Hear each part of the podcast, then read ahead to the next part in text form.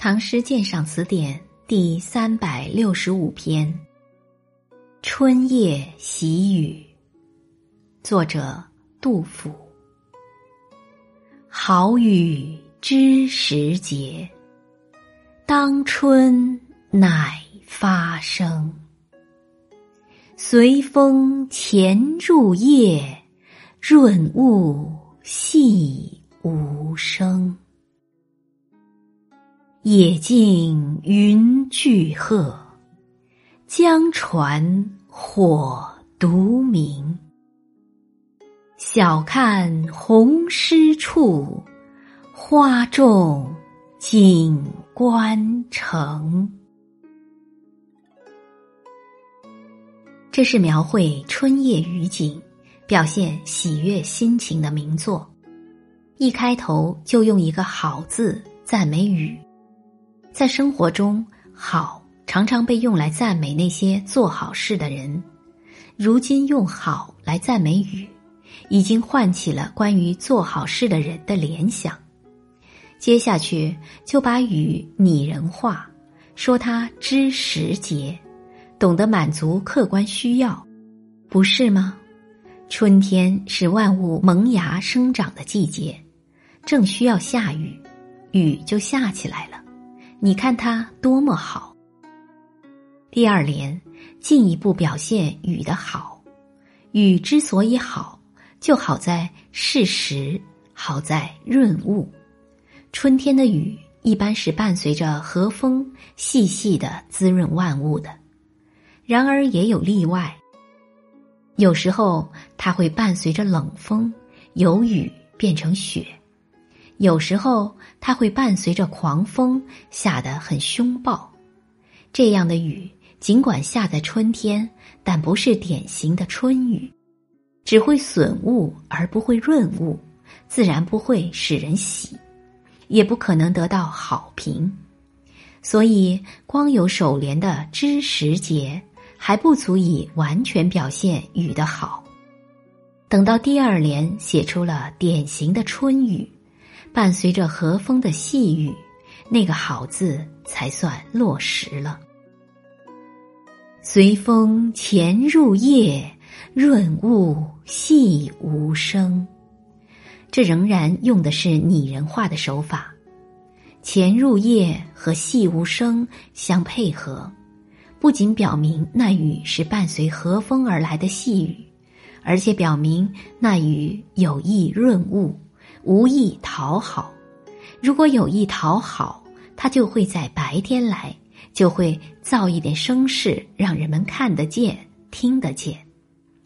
唯其有意润物，无意讨好，他才选择了一个不妨碍人们工作和劳动的时间，悄悄的来，在人们酣睡的夜晚，无声的、细细的下。雨这样好。就希望它下多下够下个通宵，倘若只下一会儿就云散天晴，那润物就很不彻底。诗人抓住这一点，写了第三联：在不太阴沉的夜间，小路比田野容易看得见，江面也比岸上容易变得清。如今呢，放眼四望。野径云俱黑，江船火独明。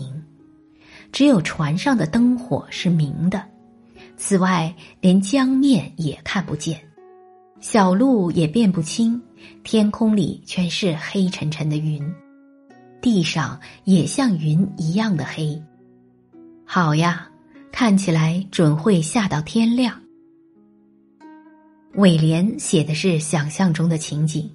如此好雨下上一夜，万物就都得到润泽、发荣、滋长起来了。万物之一的花，最能代表春色的花，也就待雨开放，红艳欲滴。等到明天清早去看看吧，整个景观城杂花生树，一片红湿，一朵朵红艳艳、沉甸甸，汇成花的海洋。那么，田里的禾苗呢？山上的树林呢？一切的一切呢？清蒲其龙说：“写雨切夜易，切春难。”这首春夜喜雨诗不仅切夜切春，而且写出了典型春雨，也就是好雨的高尚品格，表现了诗人也是一切好人的高尚人格。诗人盼望这样的好雨，喜爱这样的好雨，所以题目中的那个“喜”字在诗里虽然没有露面，但喜意都从下缝里迸透。诗人正在盼望春雨润物的时候，雨下起来了，于是，一上来就满心欢喜的叫好。第二联所写显然是听出来的，诗人亲耳细听，听出那雨在春夜里绵绵密密的下，只为润物，不求人知，自然喜得睡不着觉。由于那雨润物细无声，听不真切，生怕它停止了。所以出门去看，第三联所写分明是看见的，看见雨意正浓，就情不自禁的想象天明以后春色满城的美景。其无限喜悦的心情又表现得多么生动！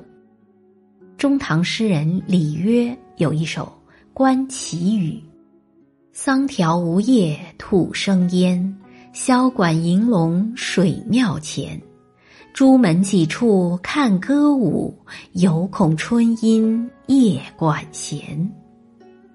和那些朱门里看歌舞的人相比，杜甫对春雨润物的喜悦之情，难道不是一种很崇高的感情吗？